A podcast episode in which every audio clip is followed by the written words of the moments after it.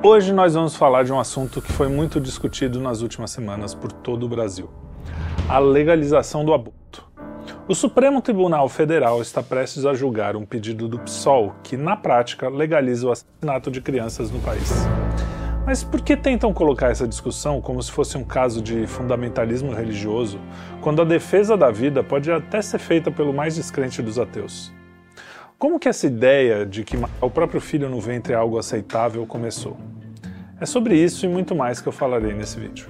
Não tem jeito, a história da humanidade, desde a queda, sempre foi repleta de dor, sangue e sofrimento. Parafraseando São Paulo, nossa natureza imperfeita faz com que o homem cometa o mal mesmo quando ele quer fazer o bem. Mas em alguns momentos da história, o mal se apresenta como virtude, com uma força sobrenatural. Esse é o caso do aborto. Nas civilizações antigas, o sacrifício humano era algo corriqueiro e até aceitável. Para aplacar a ira dos deuses, homens, mulheres e até crianças eram oferecidos em holocausto. No Antigo Testamento já ouvimos sobre o sacrifício infantil oferecido a Moloque. Foi o povo hebreu o primeiro a condenar a prática. Não é à toa que, para Abraão, um dos principais personagens bíblicos, é pedido o sacrifício do seu filho e que na hora em que ele vai cumprir o pedido divino, um anjo segura sua mão, evitando o assassinato.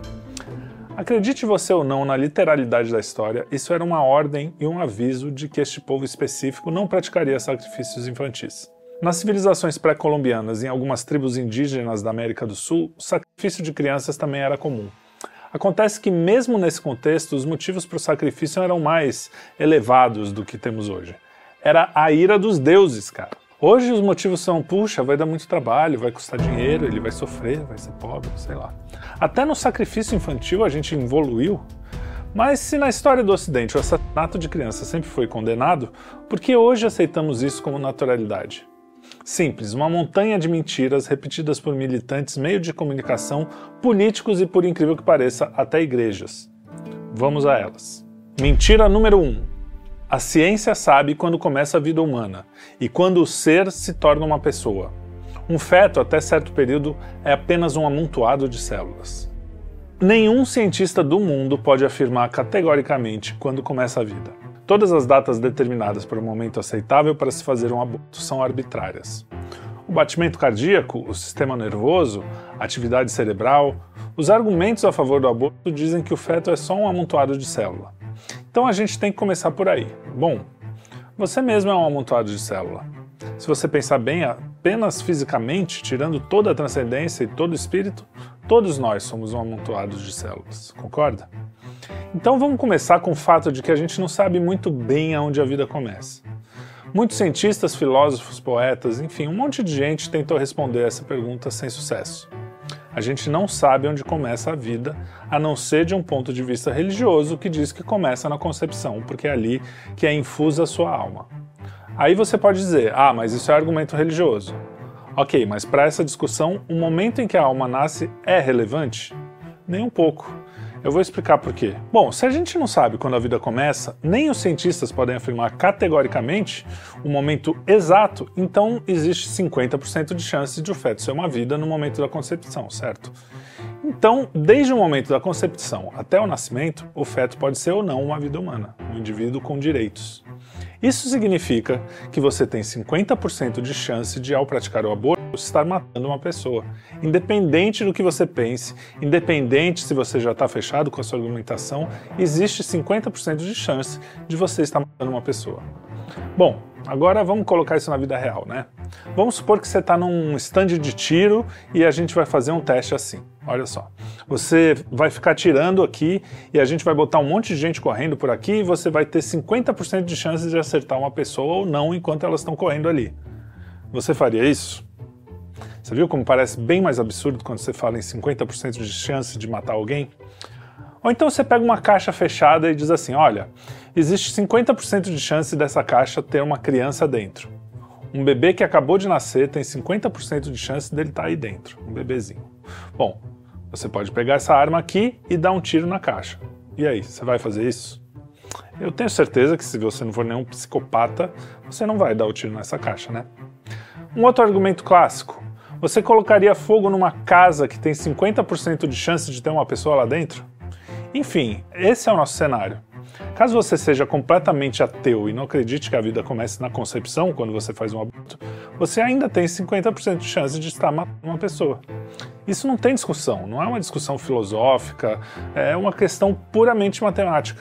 Não tem como discordar que a gente não sabe biologicamente onde a vida começa. Então, sobra-nos a matemática. Com ela, você começa a ver que quando a pessoa diz, por exemplo, ah não, mas se a mulher não abortar, o filho vai sofrer muito, ou então vai ter muitas dificuldades financeiras, isso aí fica meio pequeno, né? Imagina se você daria um tiro naquela caixa ali que tem 50% de chances de ter um bebê. Dane-se se ele vai crescer sem perspectiva. Você simplesmente não faz isso porque é errado. A gente não sai por aí matando criança na rua porque ela está morando na rua. Então, quanto mais os argumentos vão sendo discutidos, a gente tem que ter em mente esse princípio fundamental. Então vamos lá. Quem é a favor do aborto advoga que um feto é só um amontoado de célula. É, e quem é contra diz que ele é um ser humano. Mas, como essa resposta é impossível e diante desse embate a gente precisa tomar uma decisão, essa decisão sempre terá que ser uma decisão moral, tudo bem? Então não há dúvidas nesse caso sobre qual é a decisão moral correta.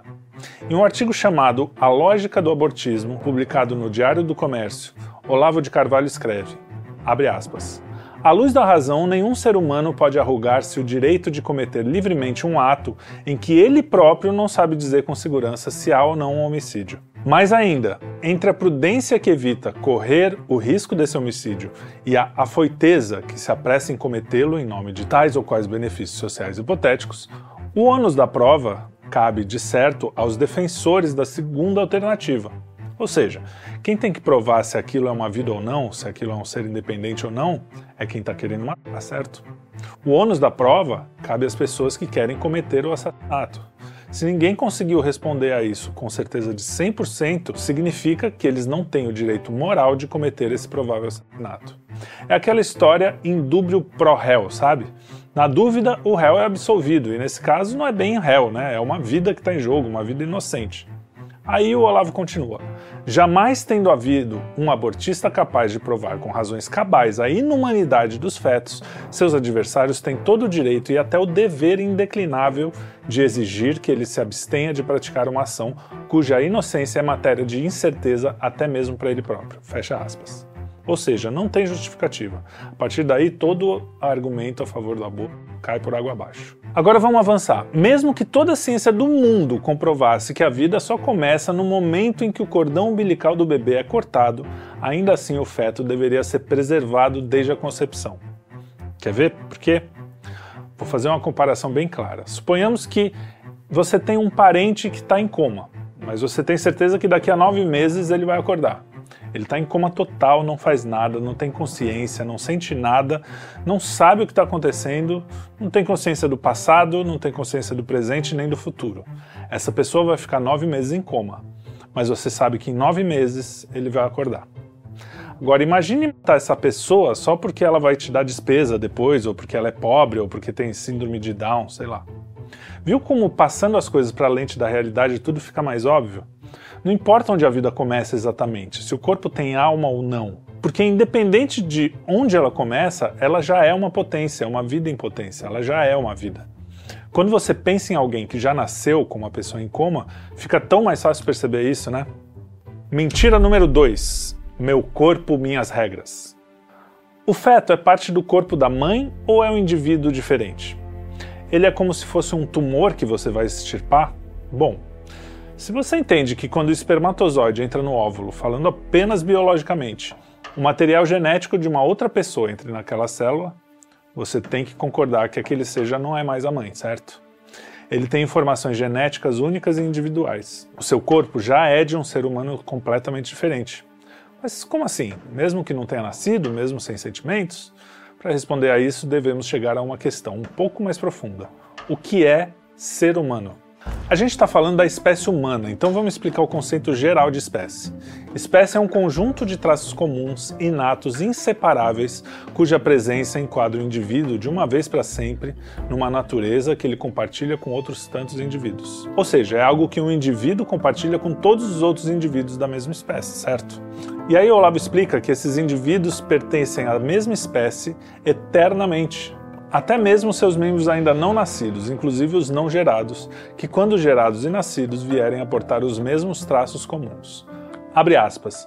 Não é difícil compreender que os gatos do século 23, quando nascerem, serão gatos e não tomates. Fecha aspas. Ou seja, um ser humano antes de nascer já é um ser humano. Filosoficamente falando, toda espécie é antes de ser. Quando ele vai ser uma espécie de alguma coisa, ele já era. Isso é até bonito de você pensar. A gente tem uma ligação com todos os nossos antepassados, com todas as pessoas no presente e do futuro. Olha só que legal. Ainda assim, ele diz: se a condição do ser humano é uma convenção social, nada impede que uma convenção posterior a revogue. Nada impede que uma convenção posterior a revogue, negando a humanidade de retardados mentais, de aleijados, de homossexuais, de negros, de judeus, de ciganos ou de quem quer que, segundo os caprichos do momento, pareça inconveniente. Sacaram porque não é exagero dizer que os abortistas pensam como os antigos donos de escravo? Não estou dizendo que eles são ou que eles sejam maus como, mas é o mesmo tipo de pensamento. Ele pensa como um nazista que dizia que aqueles entes, aquelas pessoas, não eram seres humanos, não eram, eles eram subhumanos. Foi assim que fizeram os nazistas com os judeus, que fizeram os homens que tiveram escravos com seus escravos. Diziam que aquelas pessoas não eram pessoas, eram apenas um amontoado de células sem dignidade. Bom, a gente já viu que não tem como dizer que o feto faz parte do corpo da mulher porque há outro ser ali.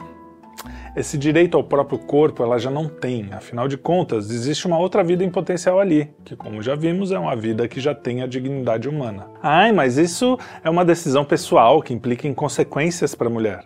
Ok, então vamos dizer assim: há consequências para a mulher e para a criança.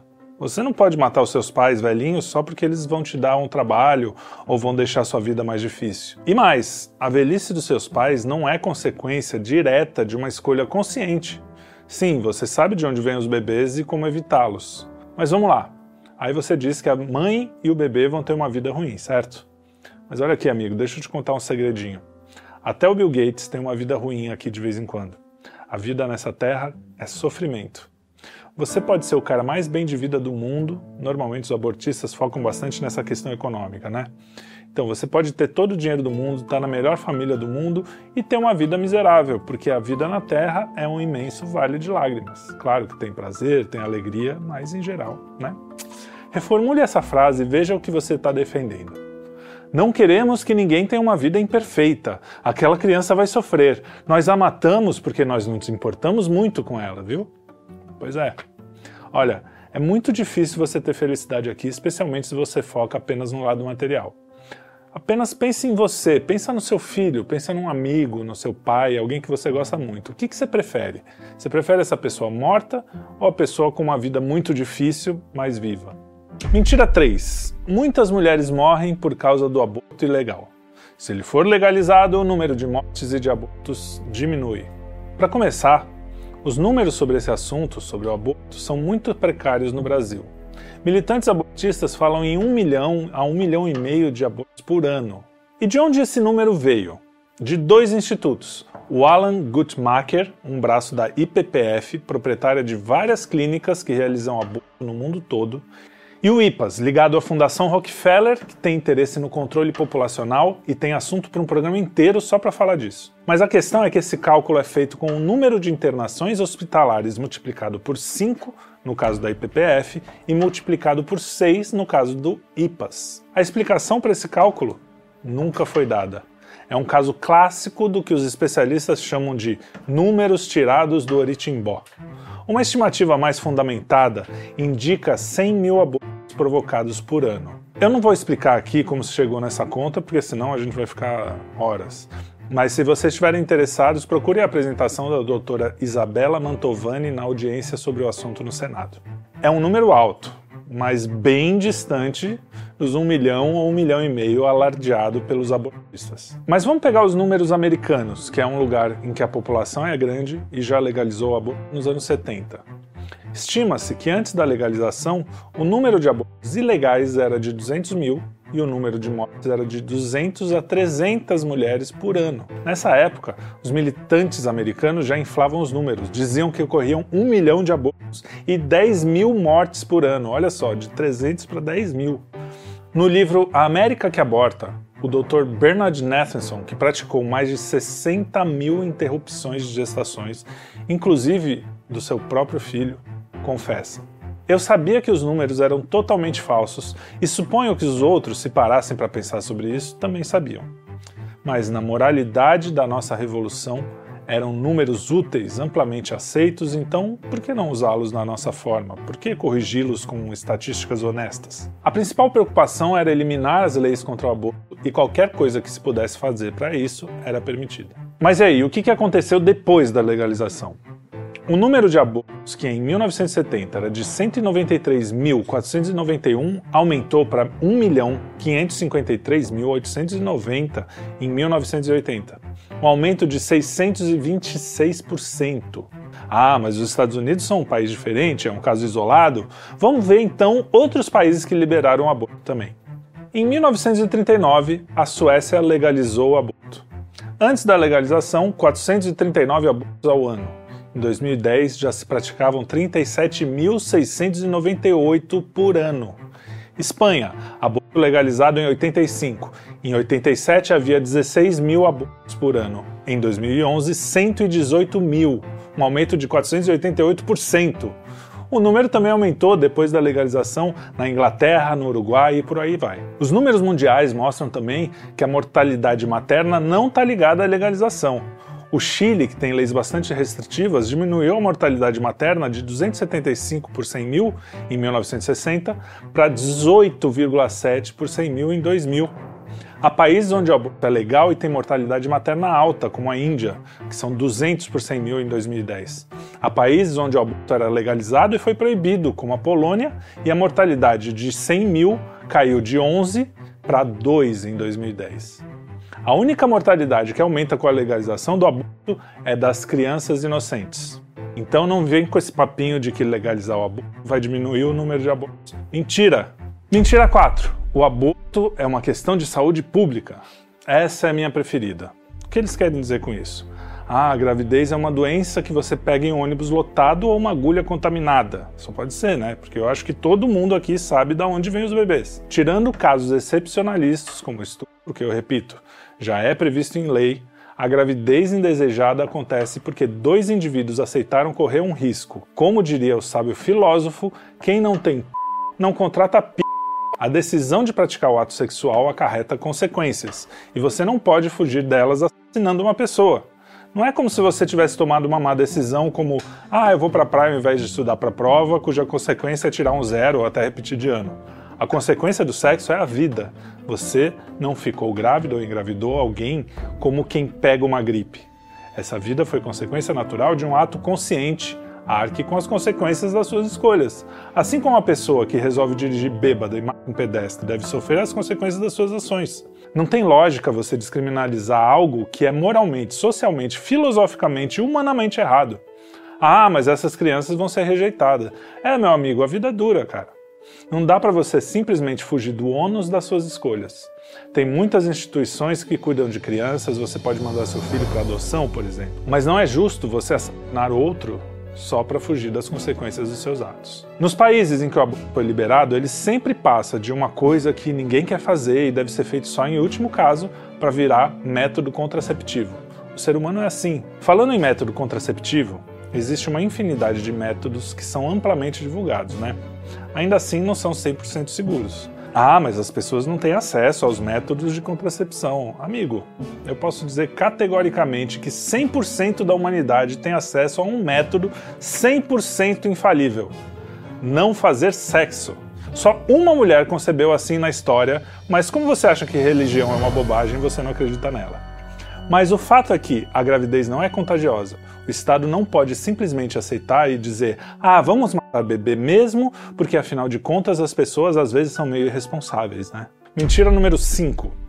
O aborto é um método simples e seguro, o bebê não sofre. O aborto é uma intervenção super complicada e que causa consequências físicas, psicológicas e emocionais. Há estudos amplos no mundo inteiro que comprovam que os malefícios físicos, psicológicos e emocionais são enormes para quem aborta. Então, para finalizar, eu queria dizer que, como país, como sociedade, a gente tem que ter um norte, um projeto, o que queremos para o bem comum. A gente tem que sempre pensar no que é certo, no que é bom e no que é belo. Eu acho que é muito bonito uma vida via o mundo, né? Então, a gente tem que falar para o máximo de pessoas que a gente puder, para que elas pensem a respeito do aborto de uma forma um pouco mais profunda e parem de ouvir slogans e parem de ouvir essas bobagens, porque narrativas têm ficado cada vez mais insanas. Homem não é homem, mulher não é mulher, vida não é vida, liberdade não é liberdade. Outra coisa que eu queria falar é que não adianta você chegar a atacar a mulher que abortou, você chegar a encher de pedra na mão para atacar. A gente tem que combater as pessoas que estão espalhando essa ideologia, que estão fazendo com que mais mulheres pratiquem um ato que às vezes a própria mulher não sabe a gravidade, a profundidade dele. Às vezes sabe, né? Mas às vezes não. Então, quando você viu uma mãe com dúvidas, ou viu uma mãe que está prestes a fazer isso, ou que já fez, mas que pode ter outros filhos, é muito importante acolher, explicar e não chegar julgando, porque você não sabe como ela chegou a escolher esse caminho. Claro que tem as que não estão nem aí, mas eu creio que a maioria sente as consequências morais e espirituais do que fizeram. Então, vamos fazer a nossa parte, informar as pessoas e lutar contra esse que é um mal que toma conta do mundo moderno, especialmente porque ele vem disfarçado de saúde, direitos, empoderamento feminino, quando na verdade estão tirando da mulher exatamente o que as torna tão únicas: a capacidade de nutrir e gerar uma vida.